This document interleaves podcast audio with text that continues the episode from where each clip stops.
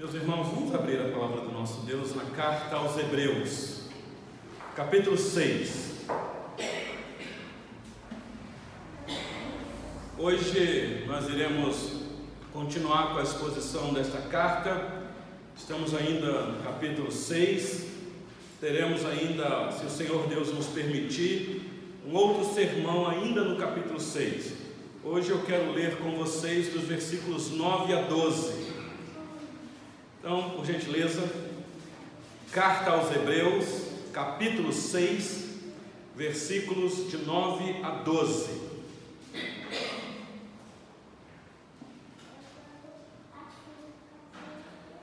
É sempre necessário você ter uma Bíblia para você acompanhar a leitura que o pastor irá fazer e depois a explicação do texto. Diz assim a palavra do nosso Deus: Quanto a vós outros, Todavia, ó amados, estamos persuadidos das coisas que são melhores e pertencentes à salvação, ainda que falamos desta maneira. Porque Deus não é injusto para ficar esquecido do vosso trabalho e do amor que evidenciastes para com, para com o seu nome, pois servistes e ainda servis aos santos. Desejamos, porém, continue cada um de vós mostrando até o fim a mesma diligência para a plena certeza da esperança, para que não vos torneis indolentes, mas imitadores daqueles que, pela fé e pela longanimidade, herdam as promessas. Até aqui, meus irmãos, a leitura da palavra do nosso Deus. Mensagem se seguirá da última exposição desta carta. O que nós iremos ver nesta noite, meus irmãos, é a convicção se de fato nós, como cristãos, podemos ter certeza da nossa salvação. Porque me parece que um dos dramas na vida do cristão verdadeiro, eu estou falando do cristão verdadeiro, é ele ter essa convicção plena se realmente ele é salvo ou não. Porque eu não sei vocês, a crise bate no nosso coração. Não são poucos que entram numa crise e começam a questionar a sua fé, se de fato é salvo ou não. Porque estamos neste mundo e o mal nos atinge, e o pecado que ainda habita em nós muitas vezes nos vence. E não são poucos que começam a questionar se de fato é, é salvo. Mas alguém poderia perguntar assim, pastor, mas existe a possibilidade de uma pessoa dizer com convicção que ela é salva? Isso não seria uma prepotência? Isso não seria demais uma ação de controle pessoal próprio de que ela é salva? Qual a certeza que ela tem que ela é salva? Meus irmãos, como eu disse, às vezes as circunstâncias nos induzem a duvidar. Eu estou convicto de que talvez aqui nesta igreja, nesta noite, existem muitos assim. Vem para o culto, canta, ora, até contribui, termina o culto, vai embora para casa e a vida continua, mesma coisa. Talvez os mesmos pecados, as mesmas tentações, e aí você até diz: Eu estou tentando, estou insistindo, mas será que de fato eu sou um salvo? E meus irmãos, não são poucos que caem, que desistem. Muitas vezes a maioria de nós vamos viver aqui neste mundo sem ter experiências profundas, extraordinárias com Deus, para ter uma convicção de que somos salvos. Porque às vezes nós somos místicos, místicos demais. Nós queremos ter uma experiência, uma confirmação mais sentida de que eu sou salvo. Talvez a esperança de aparecer um anjo e confirmar, dizendo: Você é salvo sim, pode ficar tranquilo, durma em paz. Mas, meus irmãos, eu estou convencido de que muitos de nós, se não todos, iremos viver neste mundo sem ter experiências extraordinárias com Deus. Mas isso não quer dizer que nós não somos espirituais. E com isso também eu não estou dizendo que você não que você não possa ter experiências extraordinárias com Deus. Ele, o Senhor Deus é poderoso para agir como Ele quiser, com quem Ele quiser. Quem sou eu aqui para limitar o poder de Deus para você ter uma experiência extraordinária com Ele? Se Ele quiser, Ele pode aparecer para você. Mas pela norma que nós temos nas Escrituras, e baseado nas exposições da carta aos Hebreus, meus irmãos, a palavra final está aqui da parte de Deus para nós. No passado que ele falou de várias maneiras, mas hoje ele nos fala pelo seu filho. E meus irmãos, o filho dele está registrado aqui, as palavras dele. É só abrir este livro que nós vamos ouvir a voz de Jesus. O grande desafio nosso é viver em obediência à palavra de Deus, andando em santidade de vida todos os dias, sem sentir absolutamente nada. Alguém já disse. Este é o desafio do verdadeiro cristão de permanecer neste caminho da salvação, insistir mesmo sem sentir nada e muitas vezes tudo dando errado. Você ora e nada, nada, você não sente nem um arrepio na espinha, tem nada, aquela, sabe como é que é aquele cristão que quando ora ele sente prazer, meu Deus, essa oração aqui aqueceu meu coração. Nada, você ora e você não sente nada o crente gelado, já ouviu dizer isso? Parece que o teto da sua casa ou da igreja está blindado, você não tem nem certeza se aquela oração que você fez, se realmente você fez para alguém que está te ouvindo lá do outro lado. E se falar das Escrituras, então, você abre a Bíblia e olha que nós estamos falando, meus irmãos, de uma grande facilidade que nós temos de ter a Bíblia traduzida na nossa língua, acesso livre para poder abrir o texto e ler e entender na nossa língua, com muita clareza. Mas contudo, você abre a Bíblia e lê um texto e nada. Como um pregador já disse aí, o texto não pula em cima de você. Ou seja, não aquece o teu coração como aqueceu o coração daqueles dois lá, a caminho de Emaús. Você lê esperando o teu coração aquecer e nada. Você é obediente ao Senhor Deus e só vem bomba em cima de você, só problema. Então, meus irmãos, não são poucos que vivem debaixo desse desafio e pode ter a sua fé questionada. O grande desafio do cristão é exatamente esse: é você continuar crendo, sem sentir nada, sem experimentar nada e tudo dando errado. Então, a fase, ou há momentos na nossa vida em que a certeza de que se eu sou salvo mesmo ou não, vai tudo por água abaixo. Luta constante, nada te dá garantia de que você está seguro, parece que você está solto. Esse é o desafio do, do pastor que pastoreia. Porque o pastor sente isso, imagina as ovelhas. E o trabalho pastoral é tentar convencer, tentar convencer, entusiasmar para que as ovelhas permaneçam firmes, mesmo tudo dando errado. Esse é o maior desafio, meus irmãos. Por que é que eu digo tudo isso? Porque a igreja visível é uma igreja misturada. Tem gente de tudo quanto é tipo, e não vem escrito na testa de ninguém que é salvo. Eu apenas tenho uma suspeita. Eu olho para vocês daqui de cima e eu imagino, são todos salvos, mas eu não olho o coração de vocês. E nós temos informações pelas Escrituras que no meio da igreja existe aqueles que verdadeiramente não são salvos.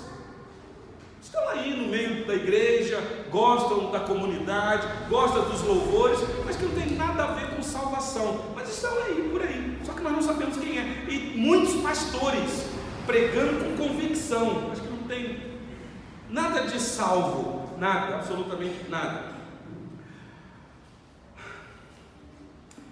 A nossa última mensagem, meus irmãos, quem esteve aqui ou quem já ouviu, está ah, aí dos versículos 4 a 8 nós vimos como que o autor desta carta está trabalhando ou com uma atenção tamanha para os seus leitores, de dar esse alerta, de dizer para os seus leitores: olha, existe um perigo muito grande, você tem que se atentar para isso, você não pode baixar a guarda. E o autor faz aqui, meus irmãos, uma severa advertência, é um aviso muito pesado. Quem ouviu a mensagem, eu estava aqui no culto da exposição desta carta, não foi fácil nem para o pregador pregar, porque é um texto muito difícil de explicar e difícil de entender também. Aliás, o próprio autor diz isso.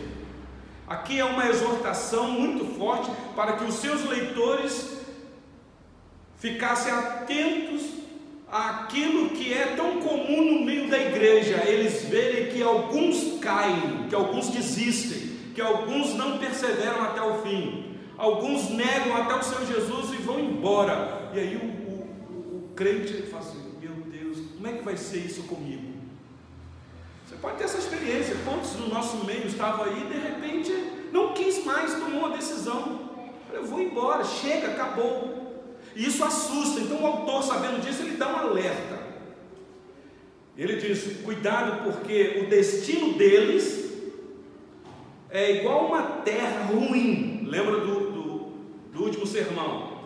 Que essa terra foi bem regada, a chuva caiu sobre ela, ela teve cuidados, atenção, mas ela não produziu bom fruto. Então essa terra foi rejeitada.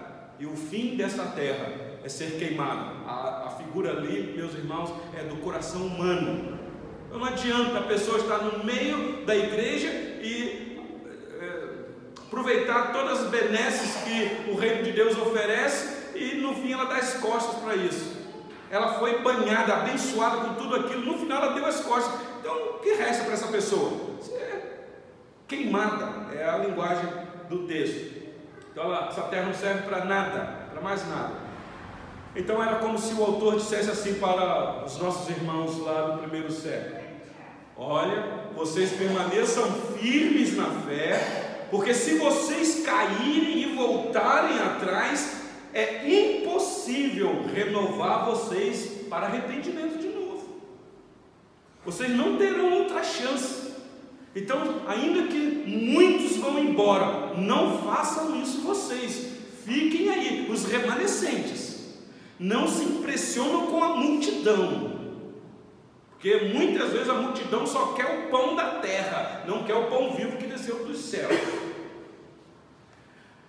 Por isso, diz o autor, vai ser a mesma coisa se vocês abandonarem que crucificar Cristo de novo, ou expor o Senhor Jesus à vergonha. Vocês lembram do último sermão? Portanto, diz o autor, fique firme, fique firme então, meus irmãos, uma vez que foi feita esta advertência, o autor falou de uma maneira tão veemente, ele agora vai dizer o seguinte: meus irmãos, eu falei estas coisas, mas eu tenho certeza que vocês, os remanescentes, vocês de fato são salvos. Porque o que eu falei não se aplica a vocês, eu só falei para alertar vocês. Agora eu falo estas coisas para que vocês tenham a plena certeza, para que vocês estejam de fato seguros. Eu falei dessa maneira que é para vocês se assustarem mesmo, mas para vocês cada vez mais se firmarem em Cristo.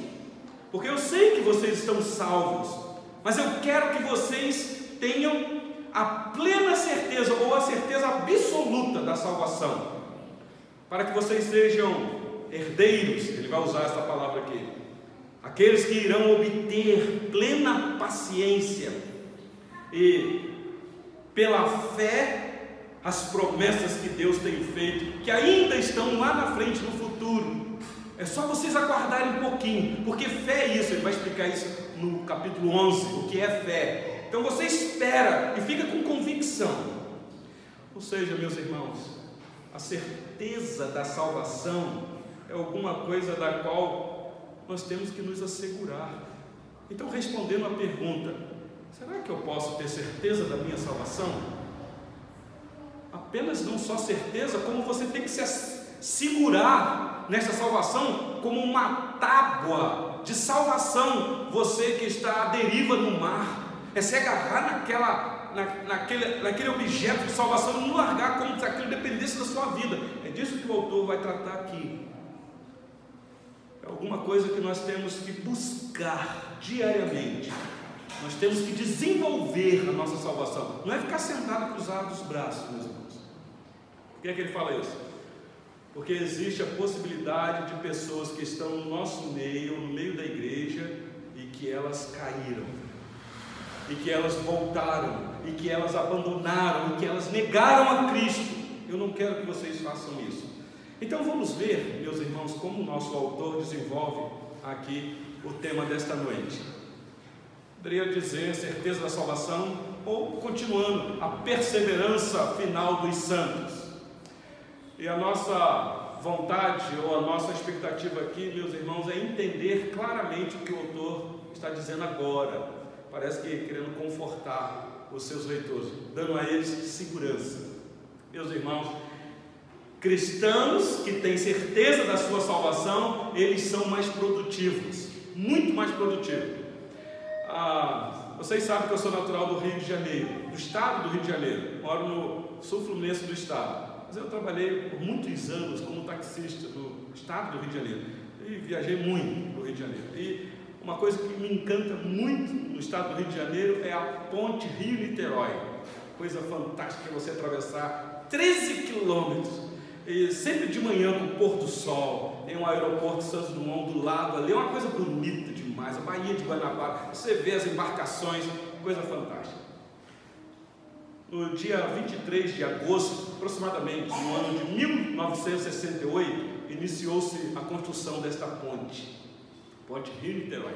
Foram cinco anos de construção, cinco anos. Meus irmãos, a história da construção daquela ponte é uma história marcada por muita tristeza.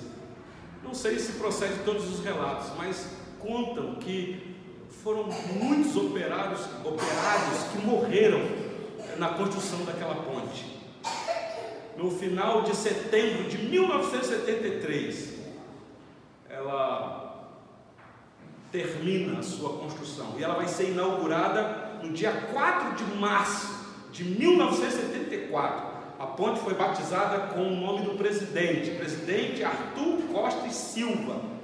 13 quilômetros e pouco que tem aquela ponte, ponte fantástica.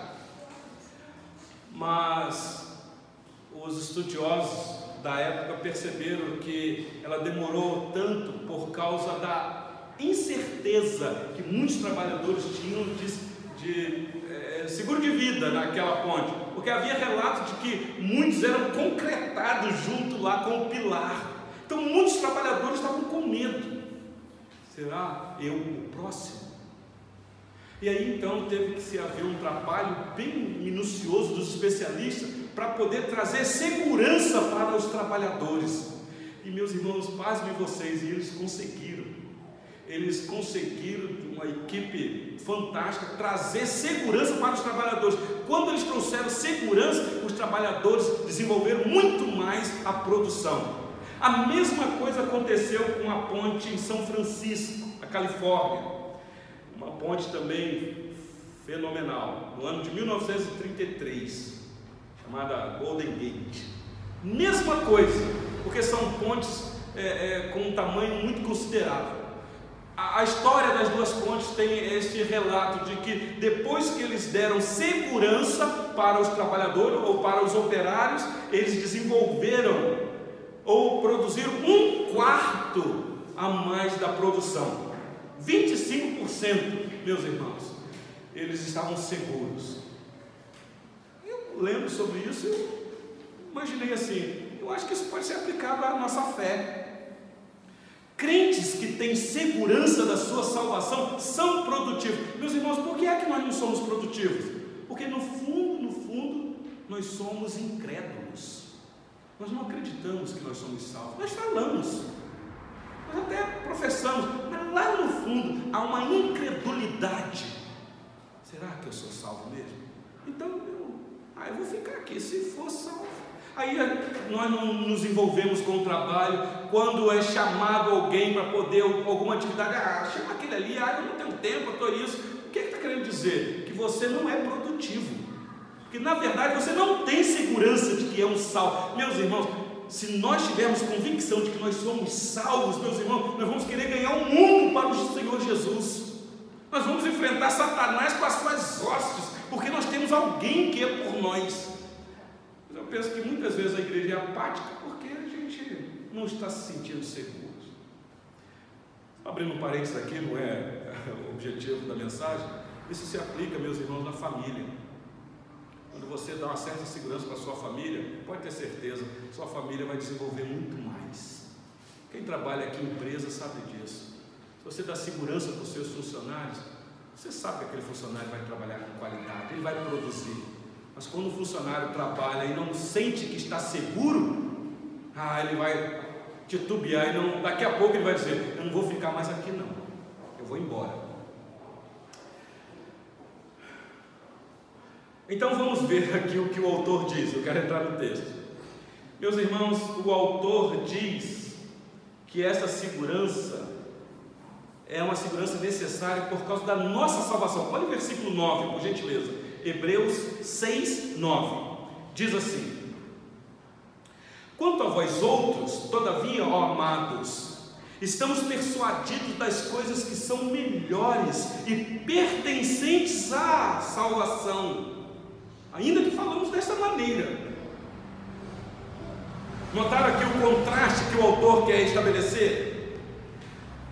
Nos versículos de 4 a 8, ele descreve aqui a situação daqueles que caíram, dos apóstatas, daqueles que não têm segurança, que não têm convicção de salvação nenhuma. Mas agora ele diz: Mas eu estou persuadido de que vocês, ó amados, ele é um pastor amoroso, são diferentes. Vocês não são daqueles que caem. Quanto a vós outros, todavia, ó amados, estamos persuadidos das coisas que são melhores. E eu fui pesquisar essa palavra persuadido aqui, meus irmãos, nos dá a ideia de que depois de um momento de dúvida, a pessoa se convenceu. É como se ele dissesse assim: Eu até por um tempo suspeitei de vocês, mas depois que eu falei dessa maneira, eu percebi, eu fui persuadido que vocês são diferentes. Vocês não são igual àqueles que foram embora. Então, o nosso autor olha aqui a situação da igreja, por assim dizer, as ameaças que aqueles irmãos estavam enfrentando, perseguição, e ele sente essa segurança.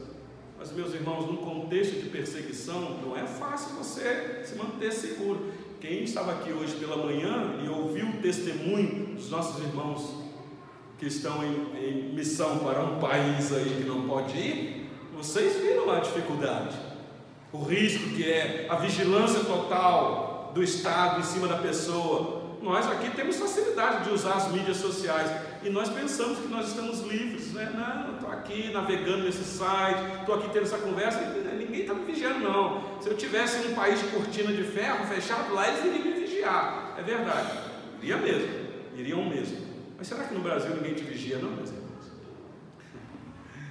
Tenta almoçar com a sua família deixando o celular em cima de uma mesa, desligado, e começa a conversar com a sua família para você ver só. Que que daqui a pouco vai vir uma vozinha querendo se intrometer na sua conversa, dizendo: Eu não entendi o que você disse. Então, meus irmãos, o nosso autor aqui ele dá um alerta. Com vocês não, vocês de fato fazem parte do povo de Deus, vocês são crentes, por assim dizer. É muito interessante, meus irmãos, que é a primeira, e aqui você tem que prestar atenção nesse detalhe. Aqui é a primeira e única vez que no livro de Hebreus aparece a palavra amados. Ele não vai ter esse hábito, mas aqui ele, ele quer se aproximar, ele quer se identificar, ele está dizendo: vocês são amados. Talvez para fazer aqui uma distinção dos amados que permanecem, que estão seguros, com aqueles que abandonaram a fé, aqueles fracos que caíram e para eles não há mais arrependimentos. Mas vocês não, vocês são amados de Deus. Meus irmãos, é tão bom a gente se sentir amado. Que maravilha quando nós nos sentimos amados, protegidos, amparados. Isso traz sensação de segurança para nós. Por isso que ele diz: Por isso é que eu espero de vocês coisas melhores. Então, esses amados não irão fazer aquilo que os apóstolos fizeram. Preste atenção nesse detalhe. Eles não irão cair, eles não vão crucificar o Filho de Deus de novo, eles não irão expor Jesus à vergonha novamente. Mas eles serão produtivos, eles serão uma terra, eles são uma terra boa, não terra ruim. Deles, o nosso autor espera coisas melhores. Como eu disse no versículo 7, a terra ruim, mas agora não, agora vocês são terra boa. Meus irmãos, o que será que levou o nosso autor a estar persuadido que essas pessoas estavam salvas? Não é uma prepotência? Alguém acha, não, agora eu estou convencido de que vocês são salvos. Olha o versículo 10 comigo, por gentileza. Versículo 10 diz assim: Porque Deus não é injusto para ficar esquecido do vosso trabalho e do amor que evidenciastes para com o seu nome, pois servistes e ainda servis os santos. É aqui que está a convicção do autor. Por que, é que ele está persuadido? Porque ele está vendo alguma coisa acontecer no meio do povo. Primeiro ele vai dizer: a minha convicção de persuasão é porque Deus não é injusto, não há injustiça da parte de Deus. Deus tem uma memória, Deus não esquece. Deus é um Deus recompensador. Então o autor está persuadido por causa do trabalho daqueles irmãos. Vocês acham que Deus está esquecido do trabalho de vocês? Por isso, meus irmãos, que nós cristãos devemos trabalhar, devemos produzir, devemos botar a mão no arado e não olhar para trás, mesmo que tudo está dando errado, muitas dificuldades, continue trabalhando. Continue plantando, continue arando a terra. Olha que os campos estão brancos. Então trabalhe. Ah, pastor, mas você não tem ideia que dificuldade que é, pastor. A coisa está difícil. Pastor, quanto mais eu, eu tento me esforçar, pastor, bate o desânimo, trinca os dentes e vai. Por quê, meus irmãos? Porque há uma recompensa. Lembra quando Paulo, é, é, persuadido com a igreja de Corinto sobre a ressurreição, ele disse: Meus irmãos, sede firmes e inabaláveis na obra do Senhor, sabendo que o teu trabalho não é vão no Senhor. Então trabalhe, porque o Senhor Jesus disse que o Pai dele trabalha e ele também trabalha. E Deus vai lhe recompensar. Então o autor desta carta está persuadido por conta disso. E a ideia aqui, meus irmãos, é mesmo quando a pessoa olha para uma árvore. A figura que está aqui é exatamente esta mesmo.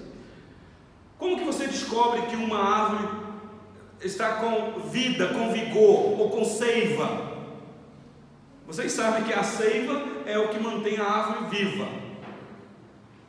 Assim como o sangue correndo no nosso corpo é, é, é evidência de que você está salvo, de, vivo, vivo. O autor está dizendo: olha, nós somos o, o ramo da árvore. E o que nos mantém vivos espiritualmente é o Espírito de Deus que habita em nós. É o que está por detrás aqui. Eu olho para vocês, o autor diz, e eu vejo frutos do Espírito em vocês sendo realizados.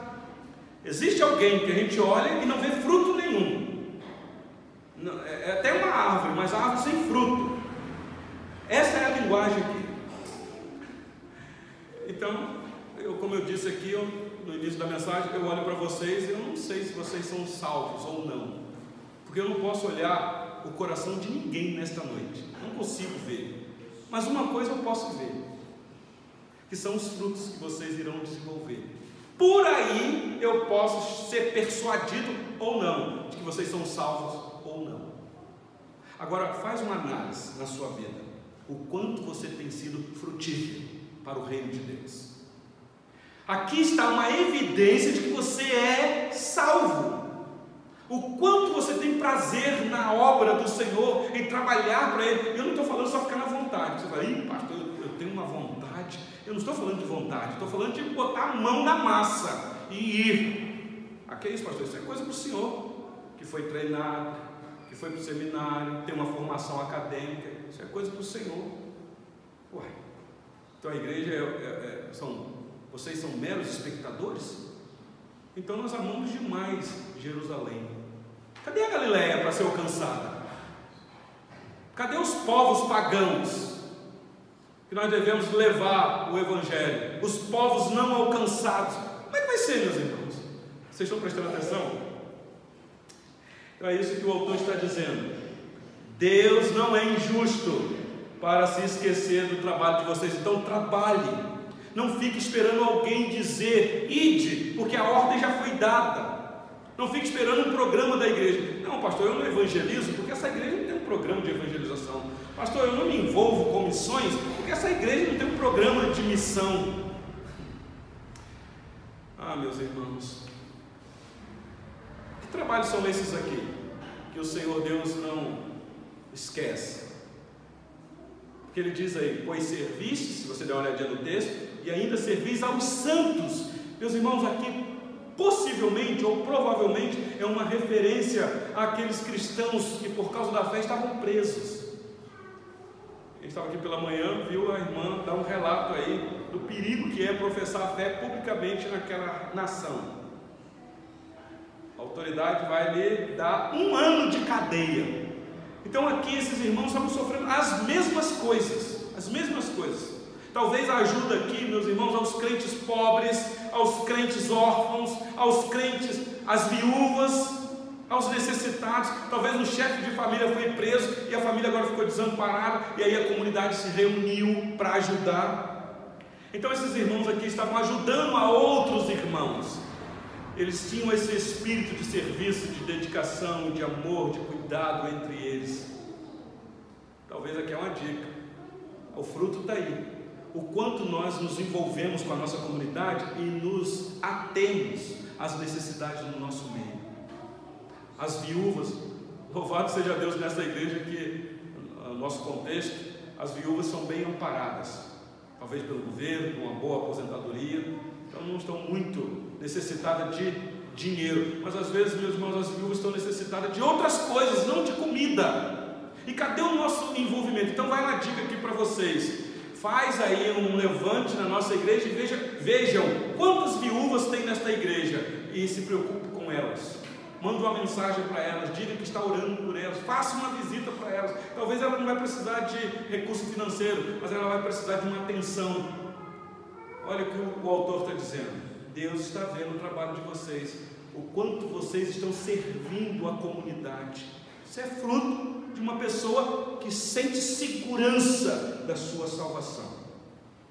Meus irmãos, e isso era a prova na prática de que eles amavam o nome de Deus. Acabamos de cantar aqui. Esse nome poderoso é. Meus irmãos, vamos só ficar cantando que o nome dele é poderoso? Eu já sei. E Deus sabe que o nome dele é poderoso. Mas e a prática? Como é que vai ser isso? Deus não vai esquecer do amor que evidenciaste para com o seu nome. Porque quando nós ajudamos o necessitado, nós estamos ajudando quem? Você lembra que o Senhor Jesus disse: ah, quando ajudaste um desses pequeninos, a mim me ajudaste. Tive fome, mas vocês não me deram de comer. Tive sede, vocês não me deram de beber. Estive nu, vocês não me vestistes. Vocês lembram dessa passagem, meus irmãos? Então, qual é a evidência que vocês são salvos? Porque toda vez que você serve o Filho de Deus, você está demonstrando amor a Deus. E Deus não é injusto para esquecer do seu trabalho, do seu amor, da sua dedicação com o povo dele. Então trabalhe, trabalhe. Então no dia do juízo, que está se aproximando, dia do juízo, pode ser hoje ainda, meus irmãos, pode ser hoje ainda.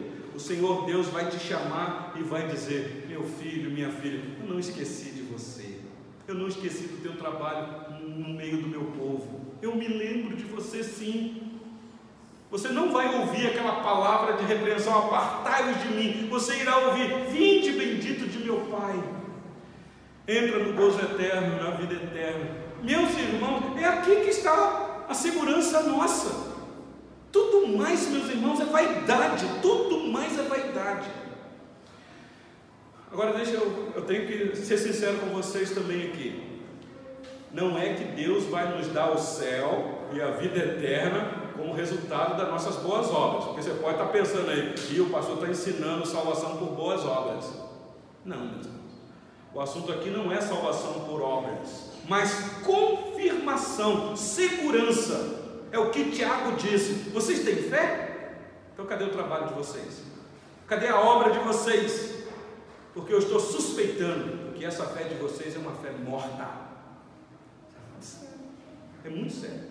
Então, naquele dia, o Senhor Deus vai dizer: o amor que vocês tiveram pelo meu nome, a demonstração no serviço, a voluntariedade, a disposição quando vocês se colocaram, isso tudo é evidência de que vocês são meus, que vocês são salvos, que vocês creem no nome do meu Filho, a quem eu enviei este mundo para morrer pelos pecados de vocês.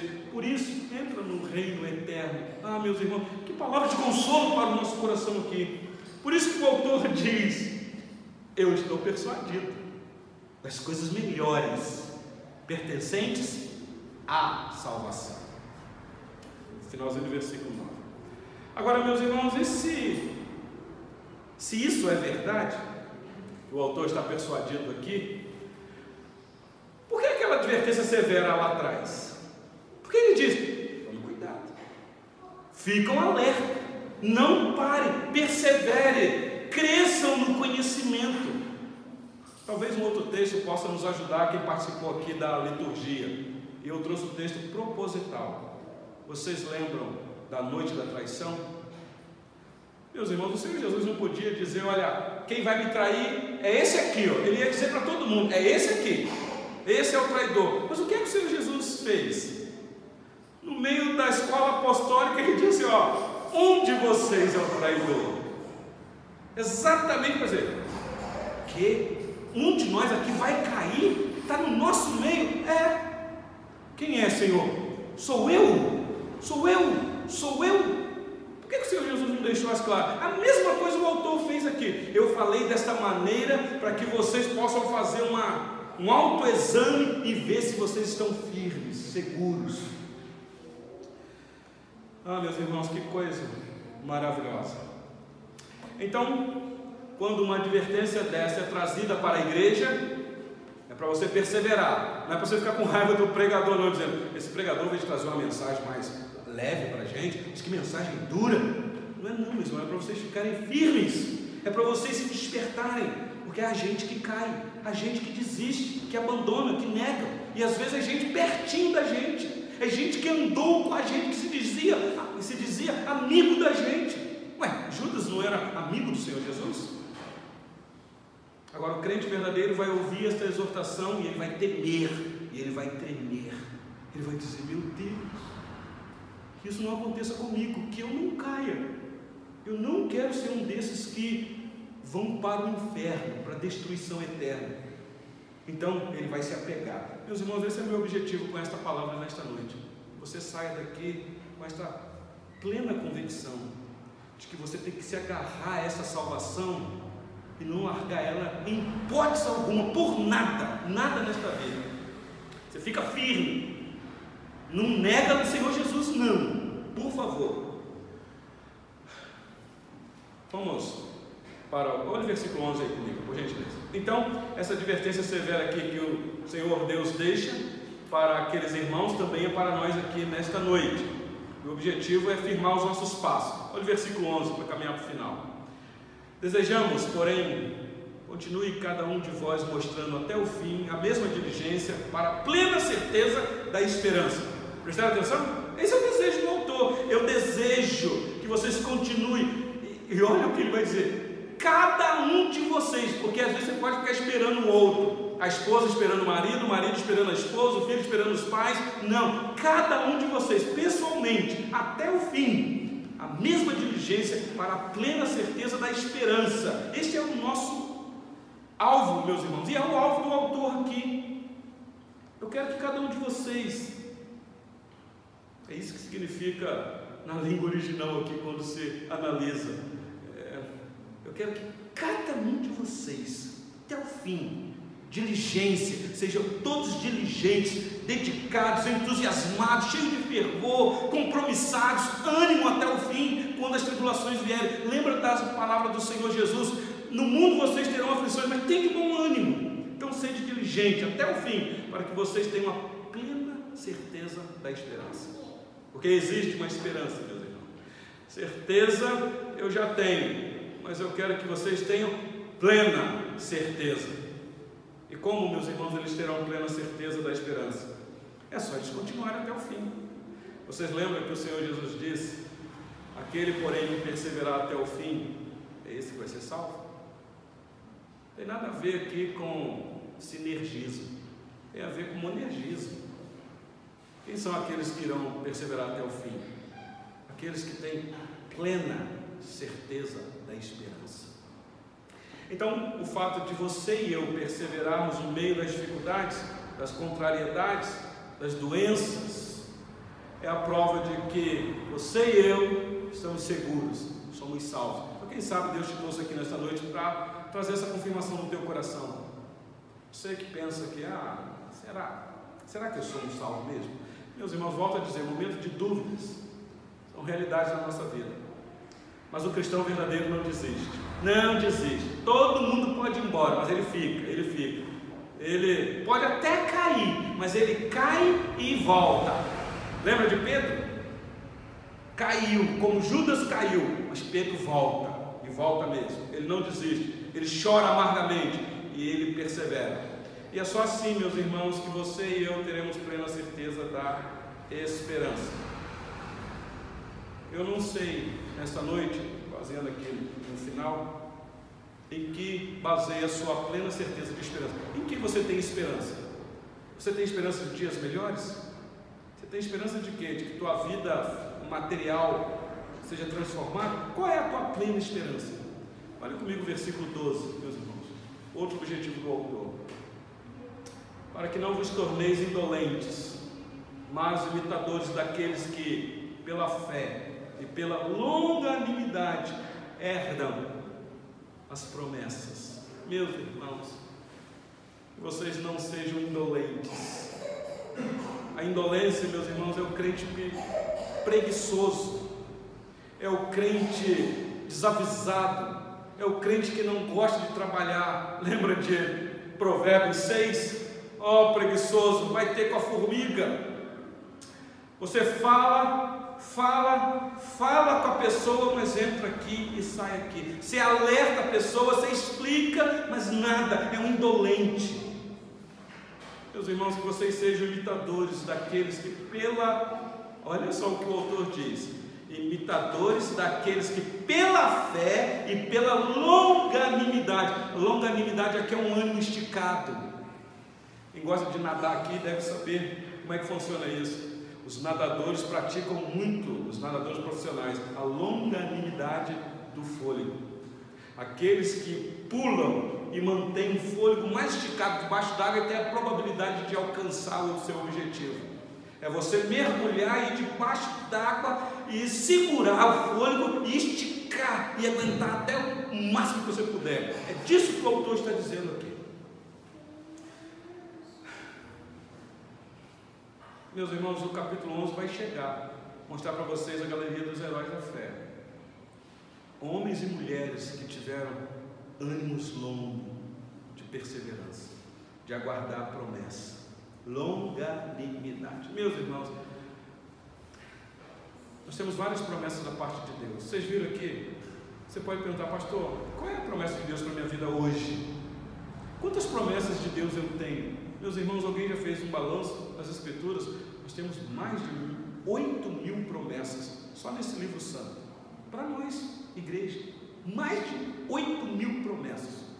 Qual é a promessa de Deus para a sua vida? Você quer receber todas as promessas de Deus antes de morrer? Existe promessa de Deus para você após a morte? Você aguarda alguma esperança? Ou a sua vida ou a sua esperança se limita apenas a este mundo? Bom, se for assim, o apóstolo Paulo diz que você é o, o mais miserável entre os homens. Prestar atenção aqui o que é que o autor está dizendo, meus irmãos, eu, eu estou persuadido de que vocês são crentes que irão perseverar. A nossa igreja não irá fechar a porta, ela não irá fechar a porta, porque existem aqueles que irão perseverar até o fim.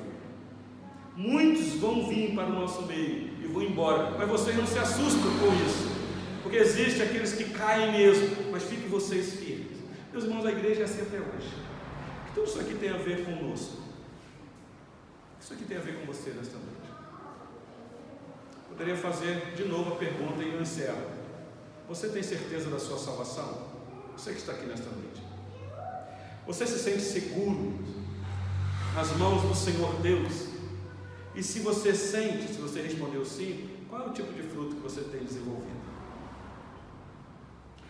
Porque o machado já está posto na raiz, meus irmãos. A árvore que não der fruto, ela vai ser cortada. Meus irmãos, que sejamos árvore, árvores frutíferas e frutos prazerosos para a glória de Deus, porque existem frutos que não servem para nada, frutos podres. Que sejamos aqueles que possamos desenvolver frutos para a glória do nosso Deus. Que Ele, pois assim, nos abençoe. Vamos orar, meus irmãos, nesse momento.